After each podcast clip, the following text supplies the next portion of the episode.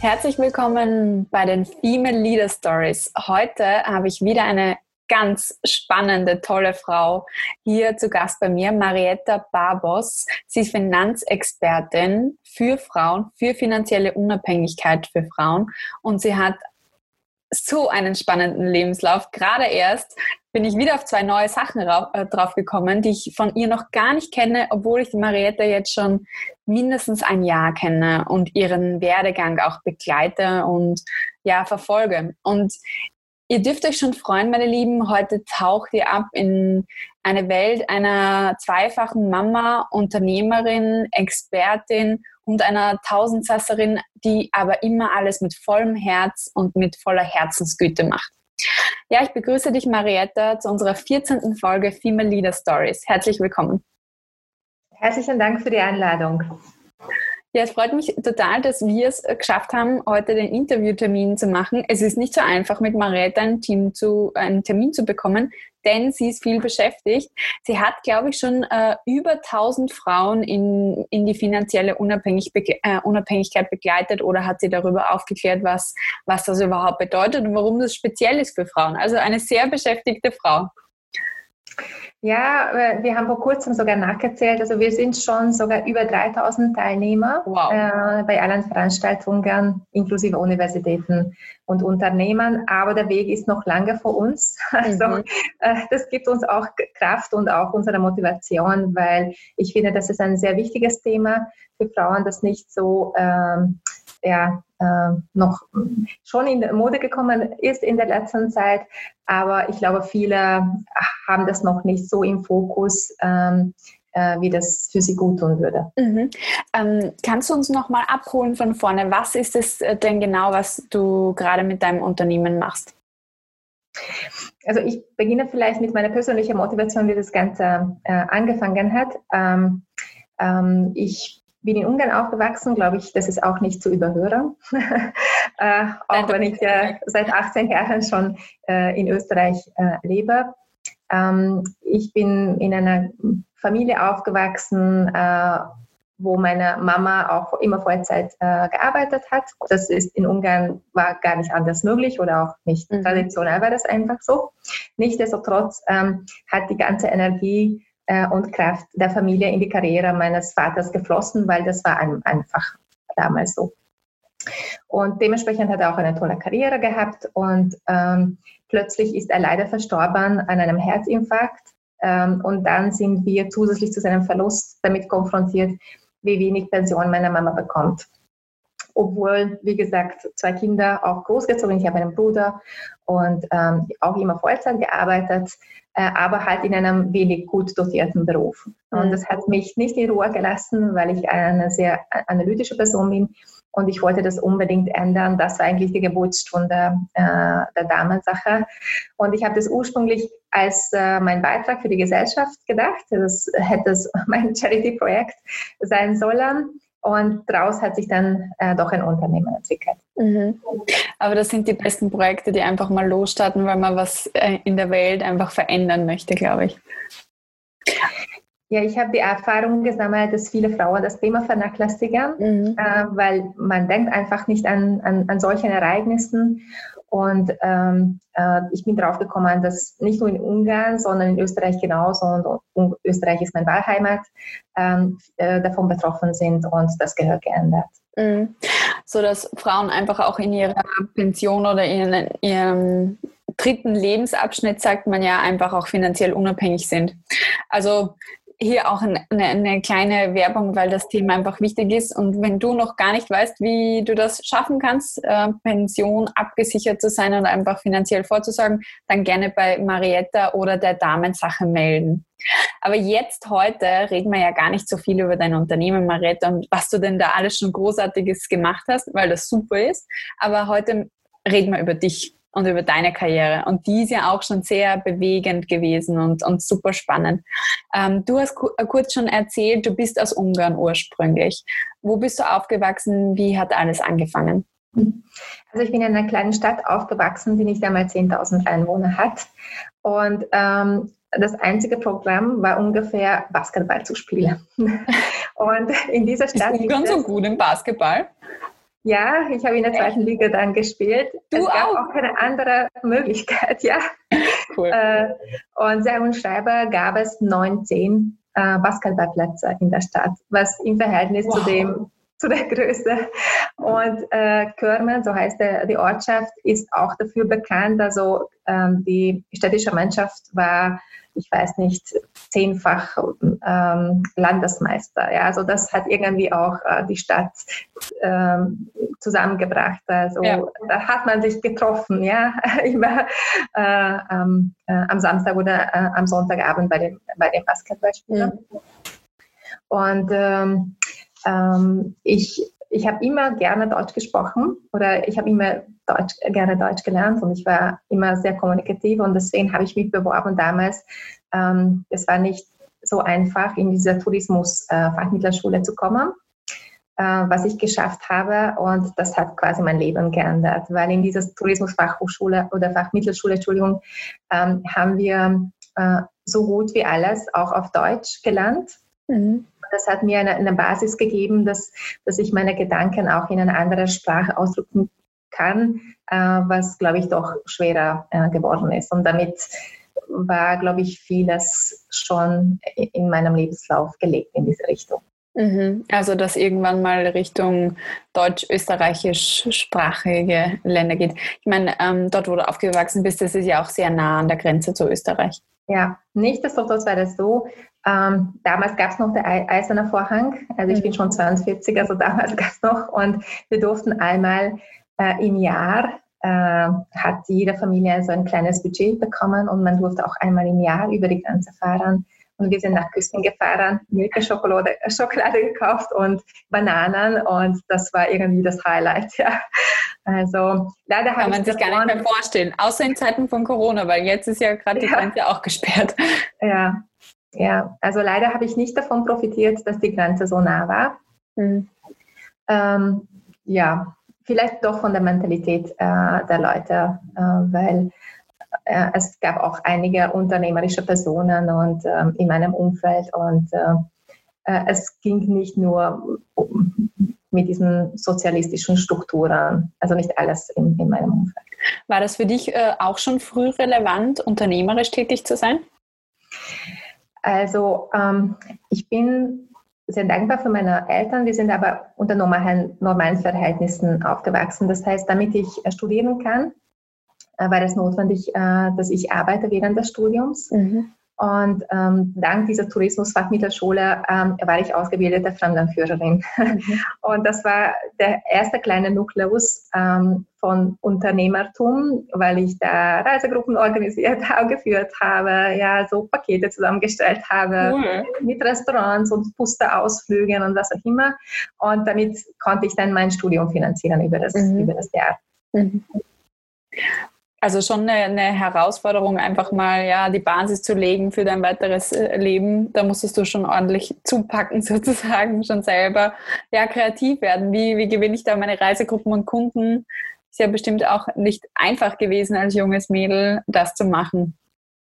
Und Ja, äh, war- was, hast du, was hast du studiert?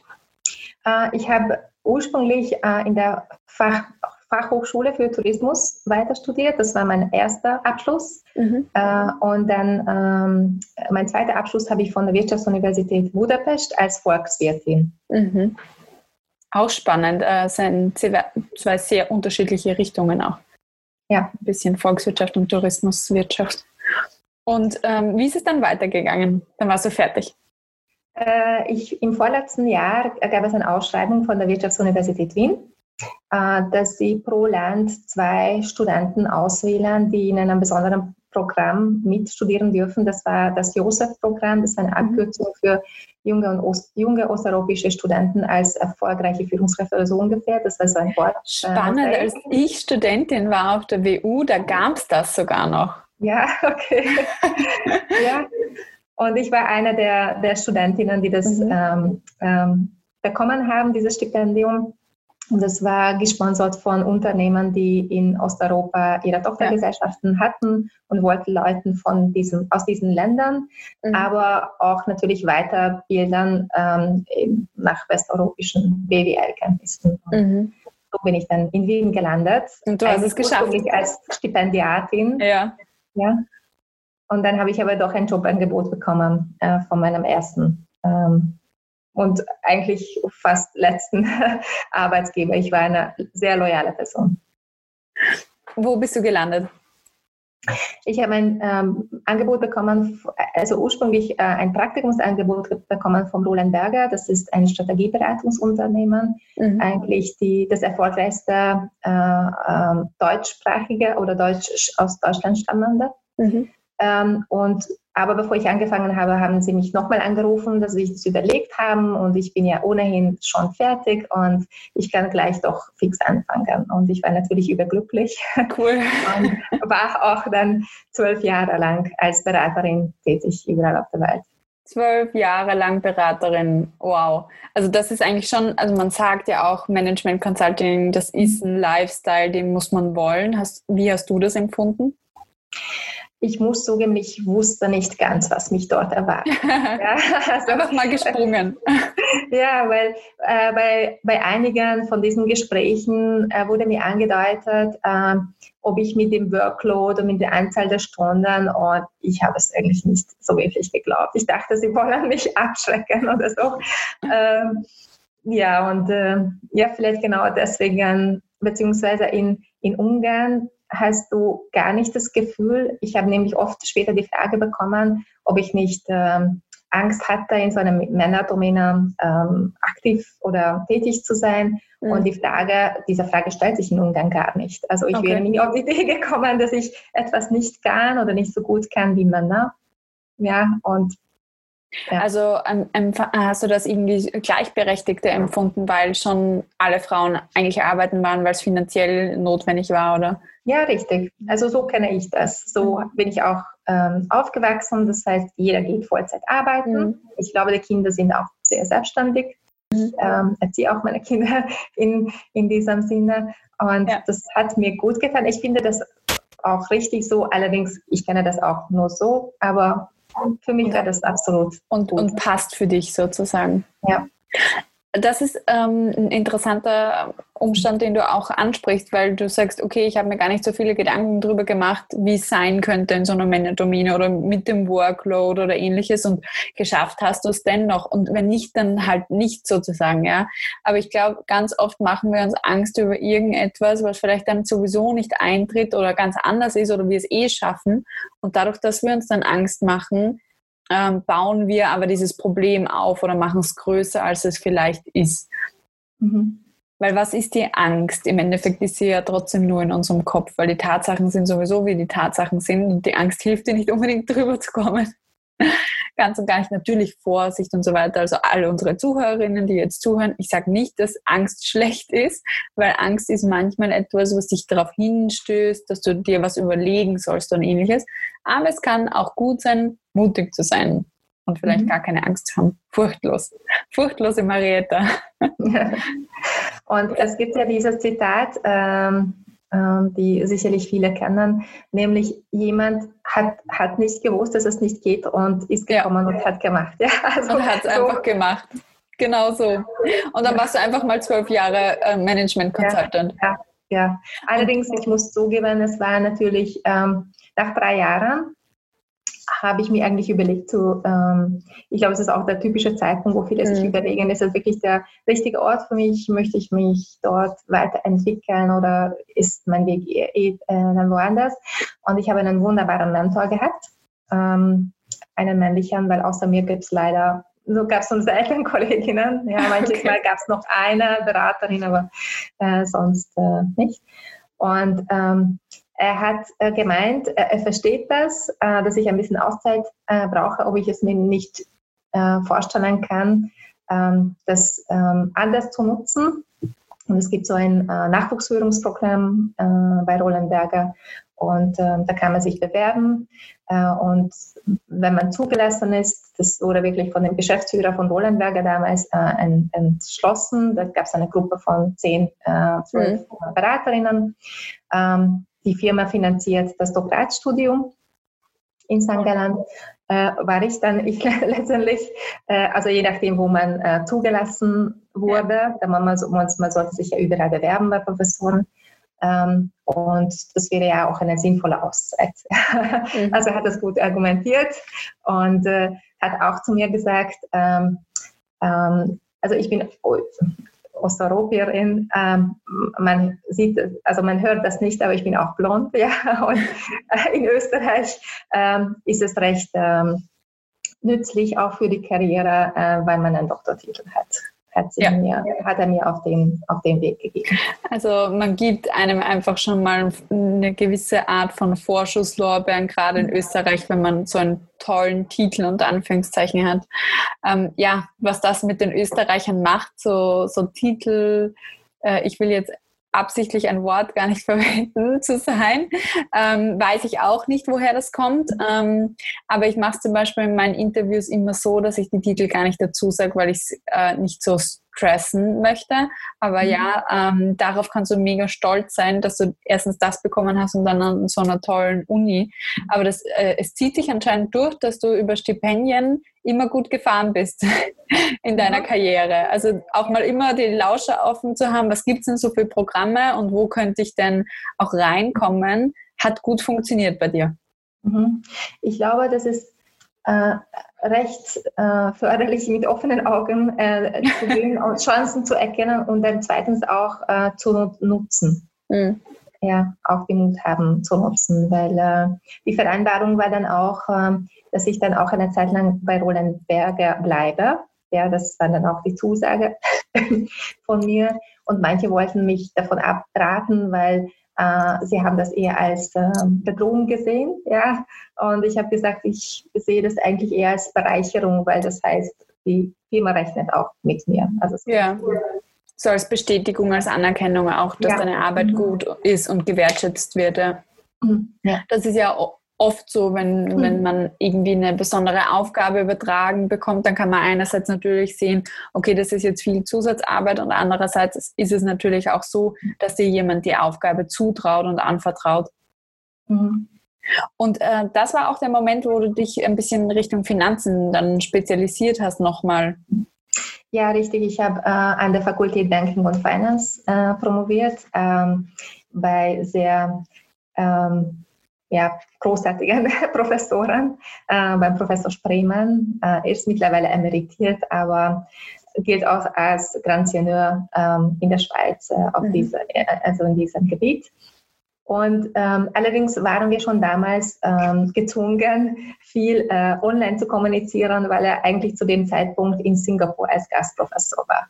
Wow, cool. Das heißt, ihr wart äh, Digital ähm, Communication damals schon gewohnt. Ja, richtig. richtig. Naja, erwartet man von so einer Top-Uni, mhm. dass das möglich ist. Das ähm, hat dir wahrscheinlich ja auch schon den Weg geebnet Richtung, Richtung dem Unternehmen, was du jetzt einfach hast und dass du auch das machen darfst. Ähm, dann bist du aber noch bei Roland Berger ja schon sehr lange geblieben. Also das war ja nach drei Jahren. Und dazwischen hast du ja auch deine Kinder bekommen, oder? Richtig, weil diese Auszeit hat mir auch ermöglicht, äh, Freizeit zu haben. Ja. Und habe ich auch äh, äh, meinen, also den, den Vater der Kinder kennenlernen können. Wir haben ja. auch ähm, geheiratet und äh, ist meine erste, äh, mein erstes Kind zur Welt gekommen, äh, meine Tochter. Mhm. Und dementsprechend hat aber auch mein Doktoratstudium das Ganze schon in die Länge gezogen, weil mhm. Ja, also sowas schreibt man nicht innerhalb von einem Jahr. Und nach, nach einem Jahr war trotzdem die Auszeit zu Ende. Ähm, ja, so gesehen. Aber wie hast du das dann organisiert? Äh, sorry, mit der Karenz und so weiter. Wie war das möglich während dem Doktoratstudium? Äh, ja, das war möglich. Also von der, von der Universität her äh, habe ich äh, dank äh, der Schwangerschaft dann, weil dann ist auch mein Sohn auch noch äh, zur Welt gekommen, äh, das verschieben können. Das heißt, ich habe eine Verlängerungszeit mhm. bekommen. Aber irgendwann war das zu Ende. Und das war schon eine herausfordernde Zeit, das muss ich sagen. Also wenn es irgendwie möglich ist, ist es schön, unter weniger herausfordernden Umständen äh, so eine Arbeit zu schreiben, weil also ich bin, ich habe dann das Beste aus, aus der Situation äh, ge, äh, ge, äh, gemacht, weil ich habe um halb eins, halb zwei ohnehin noch einmal stillen müssen oder können dürfen. und deswegen bis dahin ich, äh, bin ich immer noch wach geblieben und habe meine Arbeit geschrieben. Mhm. Und so dann über die Jahre aber es war wirklich ein sehr disziplinierter Zugang, muss ich sagen. Ich habe das wirklich eingeteilt für jeden Tag, weil sonst wäre das ähm, nicht möglich gewesen, weil ich, ja, wegen den Kindern. Also du hast zwei Kleinkinder eigentlich gehabt und hast währenddessen deine Doktorarbeit bis ein, zwei in der Früh geschrieben. Ja, Hut und auch während dieser Zeit sind zwei äh, Freundinnen von mich an mich herangetreten, dass sie eine Geschäftsidee haben. Ja. Ähm, und wir haben dann gemeinsam in Ungarn ähm, die Werbeflächen äh, von 1500 Autobussen von den lokalen Busunternehmen abgekauft. äh, zu einem Pauschalpreis. und haben wir, haben wir dann das dann einzeln an, an großen Unternehmen verkauft und wir waren richtig erfolgreich damit. So, jeder hat den Aufgabe Die, die, die, Frau, die ihren Doktor macht gerade und zwei kleine Kinder stillt und betreut, macht auch noch Autobuswerbung, was super erfolgreich war. Also ich, ich ziehe meinen imaginären Hut vor dir, Marete. Das erfordert so viel Power, aber auch, glaube ich, das, was ähm, du einfach hast, ist dieser Optimismus, dass alles irgendwie gut gehen wird in deinem Leben. Das stimmt, ja. Woher hast du den? Hm. Ich, das, also ich kann das nicht zurückführen auf, auf eine Ursache. Ich bin schon, ich weiß nicht, ich bin als ein glückliches Kind aufgewachsen und, äh, und meine Eltern haben mir alles ermöglicht in dem Sinne, sie haben mich alles ausprobieren hm. lassen. Mhm. Also ich habe mal die Idee gehabt, da war, es, da war ich 15. Ähm, also ich ging äh, in dieser Fachmittelschule, ich hatte gerade das erste Jahr hinter mir und es gab so einen Tourismusbulletin, so eine Fachzeitschrift. Und ähm, da stand es drinnen, dass irgendeine Incentivreise für ganz große ähm, Tourismusunternehmen in Budapest gerade durchgeführt wird. Ähm, und dann habe ich einfach an sie geschrieben, ob ich nicht mitgehen kann. und dann haben sie, haben sie zuerst große Augen gemacht und dann haben sie gesagt, ja, ob ich Deutsch kann, also damit ich wahrscheinlich irgendwo, irgendeine sinnvolle Tätigkeit, ja. wenn ich schon dabei bin, übernehmen kann. Und äh, ich glaube, sie waren überrascht von meiner Mut. Mhm. Und äh, zu dem Zeitpunkt konnte ich schon recht gut, dank der vielen Deutschstunden. Und ich habe mitfahren dürfen. Und ähm, meine Eltern haben das immer unterstützt mhm. und nicht gesagt, oh mein Gott, was passiert mit dir in Budapest, ja, ja. mit 15, ja. ja. sondern ja. Sie haben gesagt, wenn du das an Land ziehst, dann kannst du auch auf dich selber aufpassen. Ja. ja. Wow, cool. Also ich glaube auch, wenn du eben in der Art und Weise aufgewachsen bist, dann ermöglichst du das deinen Kindern wahrscheinlich auch. Und ich glaube, also, das würde uns allen gut tun, so aufzuwachsen oder uns auch das selber immer wieder zu ermöglichen. Ja, du darfst das. Schau mal, was passiert. Also das ist ganz wichtig für mich. Ich hoffe, es schaffe, ich schaffe. Wir sollen unsere Kinder, also meine Kinder fragen, ähm, dass ich den Mut haben, mhm. ähm, dass sie sich alles zutrauen. Und wie das ausgeht, das weiß eh niemand im Voraus. Ja? Aber, aber einfach auszuprobieren, an die Grenzen gehen, äh, abtasten, ist es meine Richtung oder nicht, weil bevor man sich das hundertmal überlegt, kann man das gleich ausprobieren und dann, dann wird es sich schon weisen. Du hast auch was Spannendes gesagt, äh, an die Grenzen gehen und abtasten. Mhm. Hast du auch mal eine, eine, Richtung gehabt, die für dich dann nachher nicht äh, gepasst hat? Ähm, ja, mm, also das war später, nachdem ich ähm, von äh, Roland Berger gegangen bin und jetzt machen wir einen großen Sprung. Mhm. Und ich habe zuerst, ähm, ich bin zuerst selbstständig geworden und dann habe ich ein tolles Jobangebot bekommen von einem Finanzinstitut, mhm. äh, bei denen ich dann auch zugesagt habe. Aber nach einem Jahr, halben Jahr war es dann klar für mich, ähm, dass ich so eine freie Seele bin, in dem Sinne von, ich organisiere gern einfach meine Sache. Ich brauche, also ich mhm. weiß, niemand kann mich besser, also ich bin sowieso ja. sehr diszipliniert, ich habe meine Ideen und ich konnte mich nicht mehr integrieren. Also ich habe natürlich das schon gemacht, ja, aber ich habe gesehen, mein Weg ist eindeutig die Selbstständigkeit geworden. Mhm. Das war, war nicht so und ich bin auch sehr dankbar für, für all diese Jahre, während ich wirklich sehr viel gelernt habe. Ähm, als Angestellter äh, in der Unternehmensberatung, aber dann habe ich Blut geleckt wahrscheinlich und, ja. Äh, und äh, ja, das heißt, du bist da drauf gekommen, als du schon im Arbeitsverhältnis warst, dass du gesagt hast, nein, da fehlt mir was. Du hast Blut geleckt bei der Selbstständigkeit, weil du, wie du sagst, niemand kann mich so disziplinieren wie ich mich selber, weil du eh schon so diszipliniert bist. Ich habe äh, immer Ideen. Also ich auch in dem Moment könnte ich zehn weitere Ideen auflisten, die ich gerne noch verwirklichen möchte. Ja. Also mir gehen irgendwie die Ideen nicht, äh, nicht aus äh, und ich setze sie auch um. Ja, und äh, es ist schon eine ganz tolle Freiheit äh, als Selbstständiger, äh, dass du das einfach tun kannst, ja, und mhm. auch schnell machen kannst. Also das ist natürlich abhängig von anderen Akteuren, die dich unterstützen oder mit denen du kooperierst, aber diese hierarchische Strukturen habe ich nicht. Mm, absolut. Also ich kann das super voll äh, nachvollziehen, auch als Selbstständige. Äh, Ideen umsetzen ist klasse, aber wie gehst du damit um mit zu vielen Ideen? Also ich persönlich für mich, ich habe gefühlt zu viele Ideen und mache dann tausend Sachen gleichzeitig. Ja, also ich, ich, ich erkenne mich gerade, ja, weil, oder ich ertappe mich gerade, weil bei mir sind auf dem Bildschirm auch ungefähr 30 Reiter gleichzeitig äh, offen. Ja. ja. Und äh, ja, also ich priorisiere jeden Tag neu, ähm, was zeitlich wichtig ist. Ähm, ähm, also sicherlich äh, vielleicht auch andere in dieser Serie haben schon darüber ges ges äh, gesprochen, sich zu unterscheiden, was ist wichtig, was ist dringend und die Kombination, beziehungsweise mhm. man grundsätzlich ab und zu zu fragen, ja, das ist wirklich eine, eine, eine tolle Idee und da konnte man sich auch hineinsteigern, aber ähm, es gibt doch ein Hauptziel und sich zu fragen, bringt das dieser, dieser Nebenweg, bringt mich dann weiter zu, zu diesem Ziel oder ist es eine Abzweigung und ich habe jetzt nicht die Ressourcen? Äh, ja. dafür. Ja.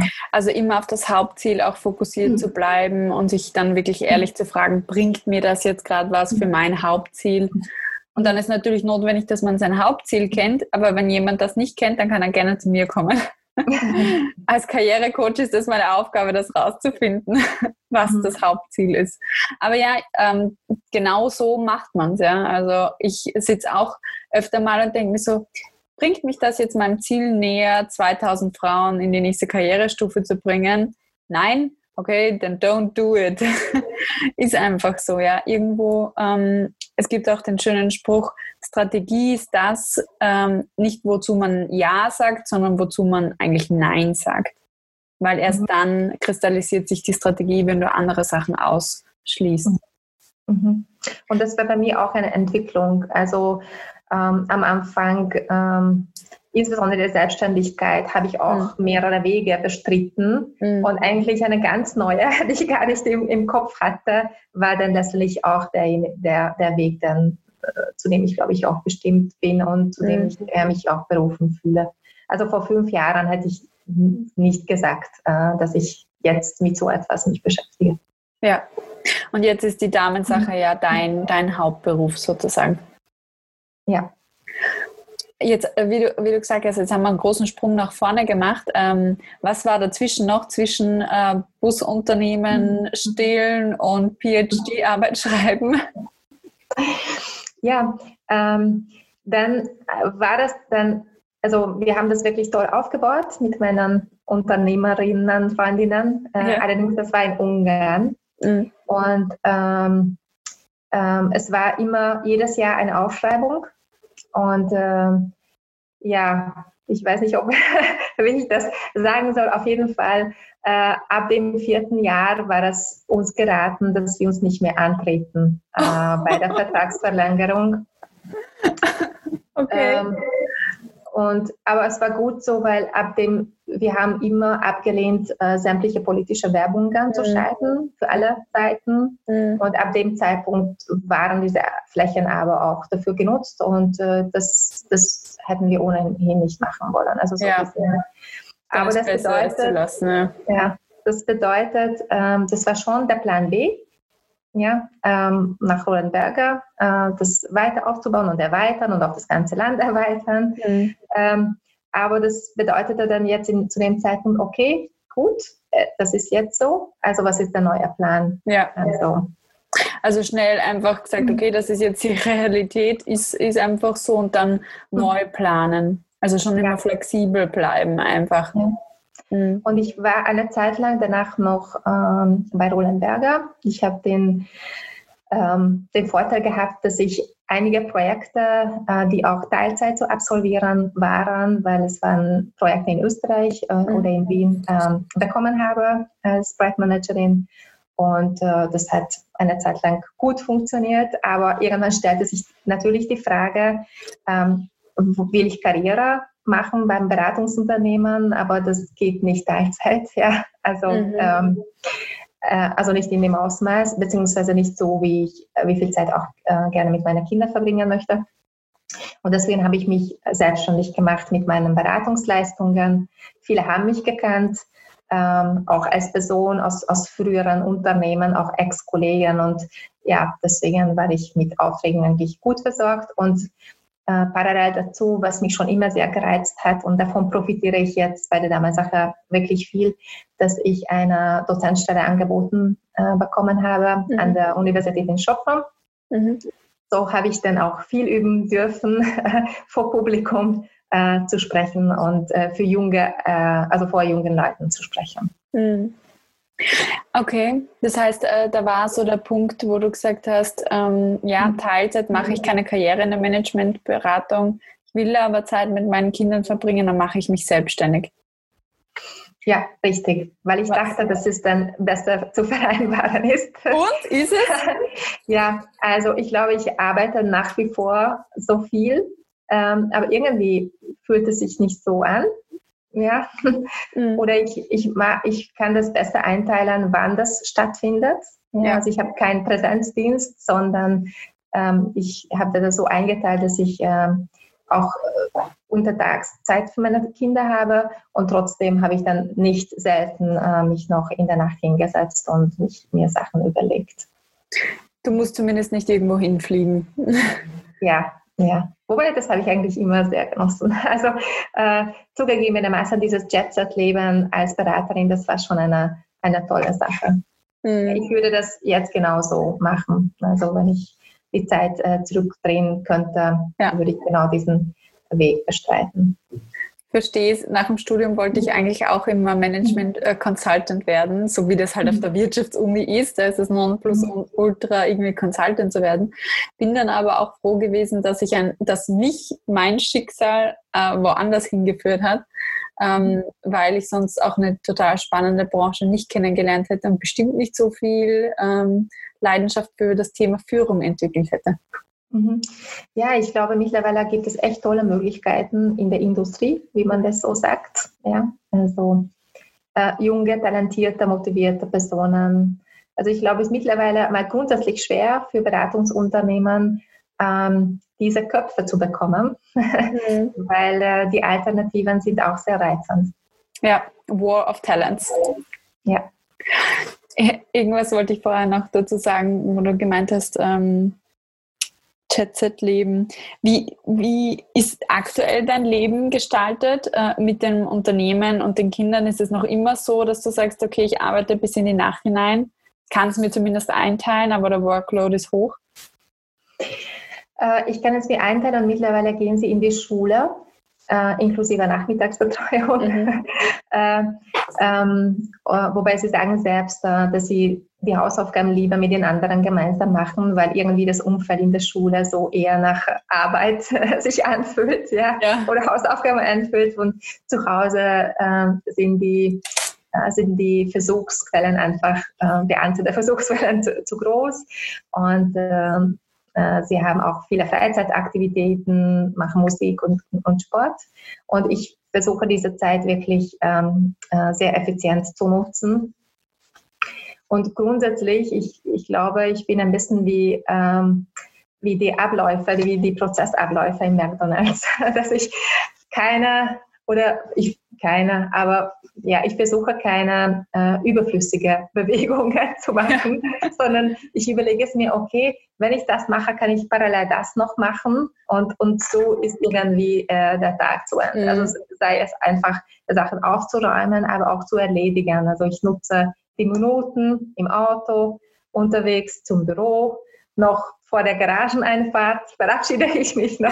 Wie oft hast du dich schon von mir verabschiedet? Ah, Katja, ich fahre jetzt in die Garage, da ist die Verbindung weg. Aber alles gut. Alles gut. Aber ich, ich nutze ja wirklich jede Minute. Mhm.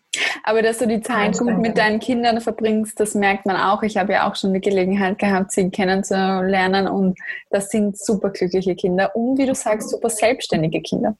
Mhm ja, ich bin stolz drauf, dass einerseits sie auch den Mut haben, selbstständig zu sein. Also mhm. auch, also sie gehen auch in der Stadt selbst, selbstständig herum. Also ich kann sie gar nicht, das würde gar nicht funktionieren, dass ich sie hin und her fahre. Also sie äh, fahren mit ihrem Roller oder mit dem Bus, je nachdem. Mhm. Ähm, sie wissen, was zu tun ist. Also wir haben keine Konflikte mal mit Aufstehen und, und sich zurechtmachen in der Früh. Also das machen sie wirklich sehr, sehr, sehr toll. Und ich habe das Gefühl, ich konzentriere mich immer darauf, was ich gerade vor mir habe, also wie simultan Schachspielen. Ähm, mhm. Du hast zehn Bretter oder vielleicht noch mehr am, am Tag mhm. und wenn du dich da hinsetzt, konzentrierst du dich dann auf dem Spielfeld und auf, auf das Setting. Ja? Und ich versuche, den besten nächsten Schritt zu machen. Simultan Schachspielen. Das gefällt mir. Simultan Schachspielen, das gefällt mir. Äh, es gibt ja diese Schachwettbewerbe. Ja, ja, genau. Da setzt ja. du dich immer von einem Platz zum anderen sozusagen und bist aber dann immer mega fokussiert. Ja. Mhm. Das Switching, wie, wie schaffst du dann das dazwischen, dass du immer so umschaltest? Ich glaube, ich habe keine andere Wahl. Irgendwie. Also ich habe keine keine Choreografie dafür. Mhm. Äh, ich habe einige äh, Gewohnheiten, die für mich sehr wichtig sind. Zum mhm. Beispiel meinen Kaffee in der Früh in aller Ruhe äh, mhm. im Bett noch zu trinken. Ja. Und äh, es ist oh, auch sehr wichtig, wenn, wenn die Kinder äh, das Haus um halb acht verlassen, dann gehört die nächste halbe Stunde äh, für mich, in dem Sinne, dann mache ich meinen Morgensport. Mhm. Weil wenn ich das verschiebe, dann wird es nichts mehr. Äh, kenne ich mich schon. Ich, entweder bin ich müde oder die, äh, die Ereignisse überschlagen sich und es geht dann, dann äh, zeitlich nicht mehr aus. Also ich, ich habe diese, ähm, diese Freudequellen am, ja. am, am Tag, mein Kaffee, dann mein Sport, ja. Ganz ideal. Ich versuche auch mein Mittagessen schön zu gestalten. Ich gerne auch gerne mit, äh, mit Leuten äh, zu essen und das auch zu genießen, mhm. äh, wenn es irgendwie möglich ist.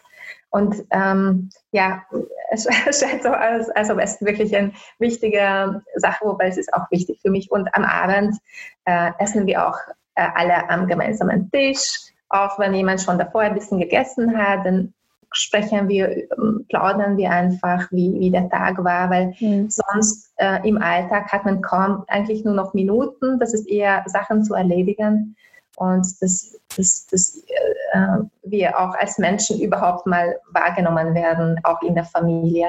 Äh, das ist wichtig für mich. Ja, das gemeinsame Zusammenkommen dann am Tisch.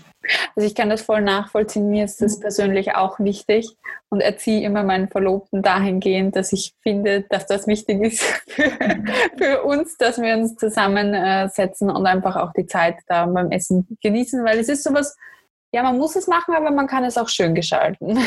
Mhm. Unter Anführungszeichen. Äh, das heißt, deine Gewohnheiten und Routinen helfen dir einfach in deinem Power-Alltag irgendwie zurechtzukommen und alle Schachbretter zu bedienen und fokussiert zu sein.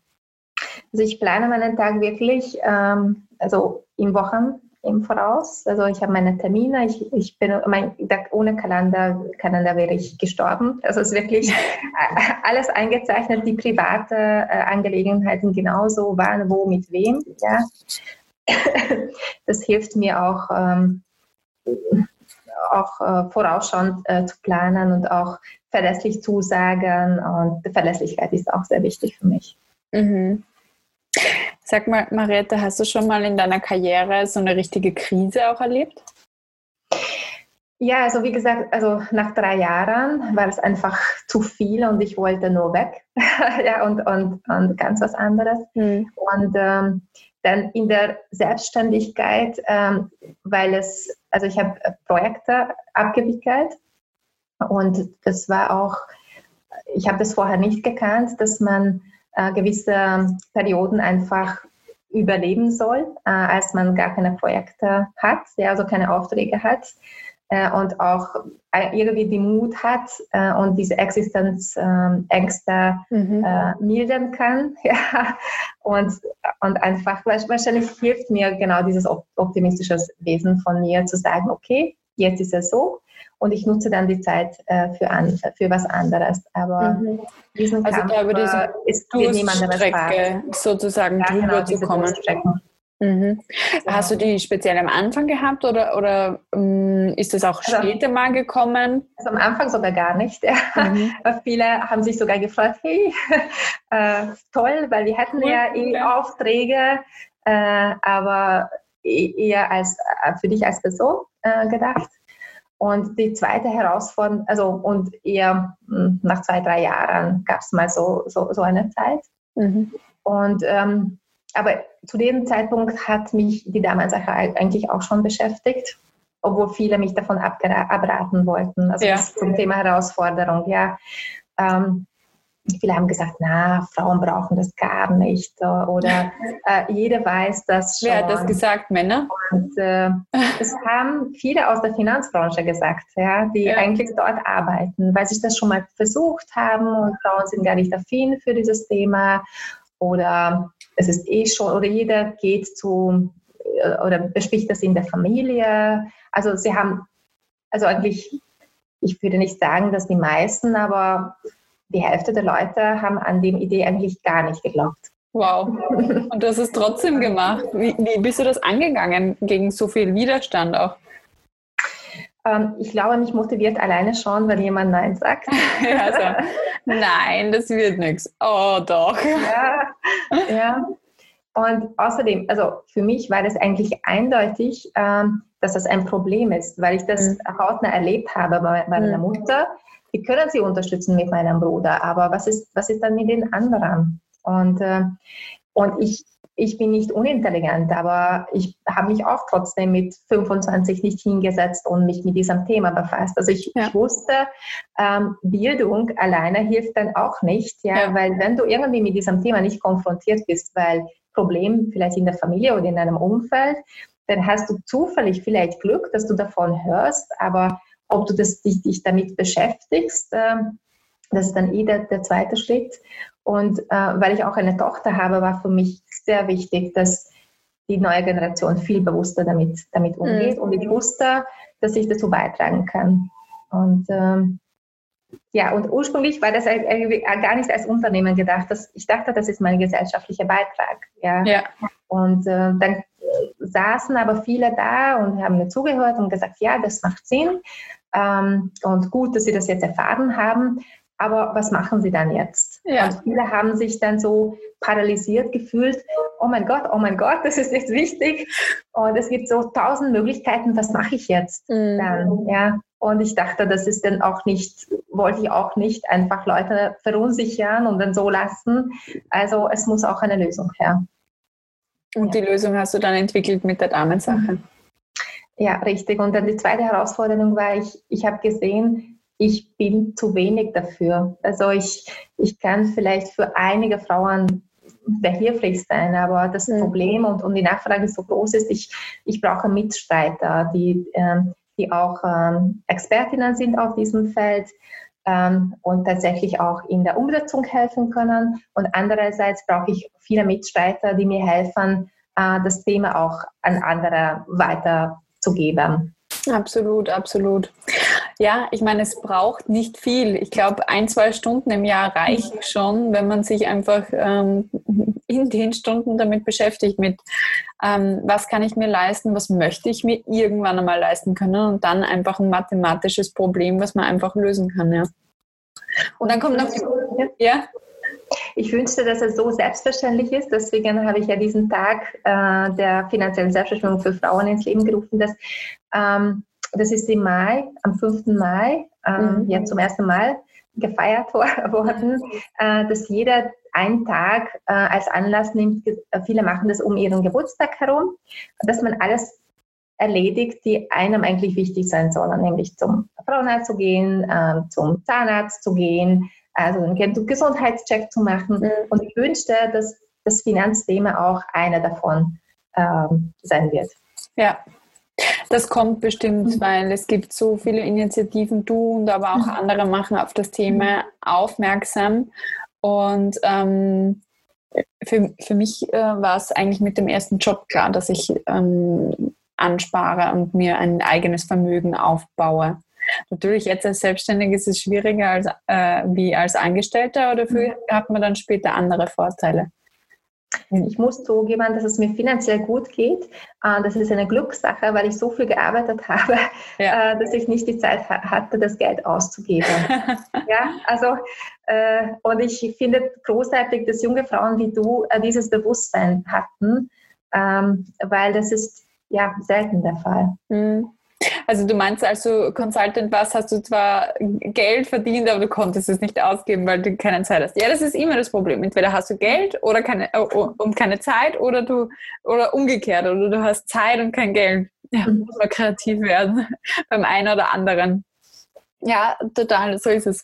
Ähm, und äh, wie, wie schaut denn deine berufliche Zukunft aus? Was planst du denn da weiter? Jetzt hast du deine Initiative, die Damensache, dein mhm. Unternehmen drum aufgebaut.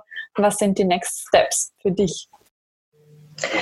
Also ich glaube, das wird echt eine lebenslange Berufung, weil äh, je, jeden Tag kommen neue Frauen zur Welt, ja, und das Thema bleibt, ja, das ja. keine Lösung absehbar. Ähm, so auf, auf der staatlichen Pensionsebene einfach aus demografischen Gründen. Mhm.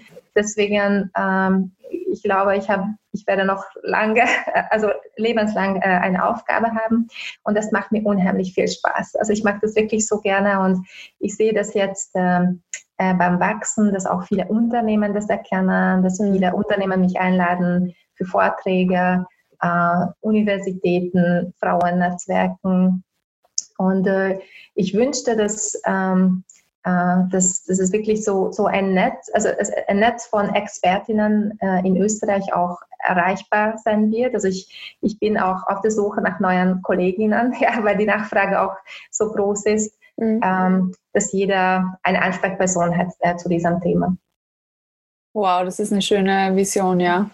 Absolut. Und ich, ich kann nur sagen, äh, man merkt es bei deinen Vorträgen, ähm, warum kommen so viele Frauen zu dir? Ich glaube, weil du authentisch und ehrlich bist über dieses Thema und auch wie du den Zugang dazu gefunden hast und wie es auch dir gegangen ist früher und dass man das dass man nicht selber schuld dran ist, dass man es vielleicht noch nicht gemacht hat, aber man hat es immer selber in der Hand, etwas dagegen zu tun, im Hier und Jetzt.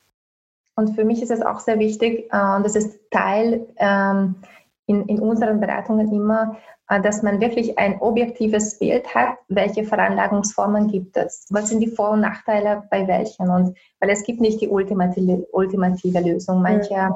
äh, haben gerne etwas Greifbares, ja, sei es Immobilie oder Gold. Manche ähm, äh, interessieren sich für, für, Wertpapiere. Also es gibt nicht der, der optimale Weg und dieses Wissen über, über die vielen Wege, sowohl inklusive Vorteile und Nachteile, ähm, da haben wir festgestellt, dass es noch eine ja, Wissenslücke gibt, weil selten dieses Wissen auch vermittelt wird im Laufe des Lebens, ja. ähm, sei es Schule oder also in der Ausbildung. Ja, wenn man nicht unbedingt was Betriebswirtschaftliches mhm. studiert oder ähnliches, dann streift äh, einen dieses Thema vielleicht auch gar nicht. Wobei ich meine ersten Aktientrades in der Handelsakademie gemacht habe. Oh, okay. Weil wir hatten dort so eine ähm, so ein Musterdepot, was wir betreuen durften. Also wir mhm. haben alle 2000 Euro bekommen und mit dem durften wir quasi auf der fiktiven Börse, die halt nachgebildet ist, spekulieren. Und das war echt, echt fein und richtig cool, weil mhm. es dann auch Rankings gab und, äh, gab und so weiter. Natürlich ist Börsenpicking jetzt nichts, was für die Vorsorge geeignet ist, aber es ist ein lustiger, ähm, interessanter Zugang, glaube ich, um Interesse zu wecken. Und es wäre so toll, dass äh, wenn äh, Frauen keine Angst hätten, überhaupt sich mit diesem Thema zu beschäftigen, äh, es gab ein, äh, ein, eine Studie von der WU. Ähm, es wurde über, ähm, überprüft, wie viel, oder es wurden einfach Fragen gestellt zum, zum Finanzthemen äh, des alltäglichen Lebens, mhm. Kredit, Lesung und so weiter, an männliche und weibliche Studierende. Und ähm, es gab überhaupt keine Unterschiede, ähm, was das Ergebnis anbelangt, sobald man die Möglichkeit weggenommen hat, also so Multiple-Choice-Antwortmöglichkeiten, also sobald man die Antwort weggenommen hat, äh, ich weiß es nicht oder ich bin unsicher. Hm. Also wenn man auf jeden Fall eine Entscheidung treffen äh, musste, dann waren Frauen genauso gut wie Männer. Und an der Stelle, das ist ganz neu, das ist, glaube ich, letzte, letzte Woche im Financial Times erschienen, dass alle Wertpapierfonds äh, mit gemischten, Mies, äh, gemischten Teams oder Frauenteams haben alle männlich äh, geführten Wertpapierfonds outperformed. Wow. ja, in der Krisensituation jetzt. Ja. Also das zeigt auch schon ähm, genau diese weibliche Ansicht auch. Ähm, Die ähm, ist viel wert, ja ja. in dem Bereich. Absolut. Ja. Na dann äh, lassen wir mal dieses Thema Finanzen, weil das bleibt bei dir, Marietta. Mhm. Gehen wir nochmal kurz zurück zu dir. Mhm. Ähm, nämlich meine letzte Frage an all meine Gäste ist eigentlich, was möchtest du den anderen Frauen mitgeben als Role Model? Wir haben, sind ja heute hier im Role Model Talk und Marietta, du hast uns heute allen bewiesen, dass du definitiv ein Role Model bist. Mhm. Wir wollen von dir lernen. Gib uns mhm. etwas mit. Okay, also das habe ich auch als Motto auf diversen Plattformen ähm, äh, benutzt. Ähm, you never know what you can do, what you can do until you try. Also mhm. wirklich Mut, Sachen auszuprobieren. Was kann ja großartig passieren? Ja. Man kommt drauf, okay, äh, das war meine eine wertvolle Erfahrung, aber mein Weg führt woanders hin. Mhm. Die Tür ist nie zu, ja. Also man kann immer noch mhm. sagen, okay, ist nichts und ich mache was anderes und vielleicht keine Scheu davor zu haben, mhm. auch mal den falschen Weg zu gehen, weil man lernt überall was, ja. Und also, übrigens falsche Wege, ja. äh, die ich auch bestritten habe, haben eigentlich zu meinem richtigen Weg geführt. So ist es, ja. So ist es. Ohne dessen hättest du, hättest du vielleicht nie die Damensache für dich entdeckt und wie du sagst, deine lebenslange Berufung. Mariette, ich sage herzlichen, herzlichen Dank für das richtig coole Interview. Ähm, ich habe dich heute noch besser kennenlernen dürfen, als ich dich eh schon kenne, gefühlt. ähm, und das war super spannend, einfach deine Power hier zu erleben, aber auch ja, deinen Optimismus für die Zukunft, für uns alle, für die finanzielle Zukunft von Frauen und auch für die eigene, dass jeder das machen kann, was er machen möchte, wenn er den Mut dazu aufbringt, auch mal in, in diese Richtung zu gehen. Ich glaube, diese, mit diesen inspirierenden Worten werden wir heute schließen. Herzlichen Dank für das Gespräch. Danke dir. Schönen Abend allerseits. Hat dir die heutige Folge gefallen? Dann klicke beim Female Leader Stories Podcast auf Abonnieren, um jede Woche eine inspirierende Karrierestory zu hören.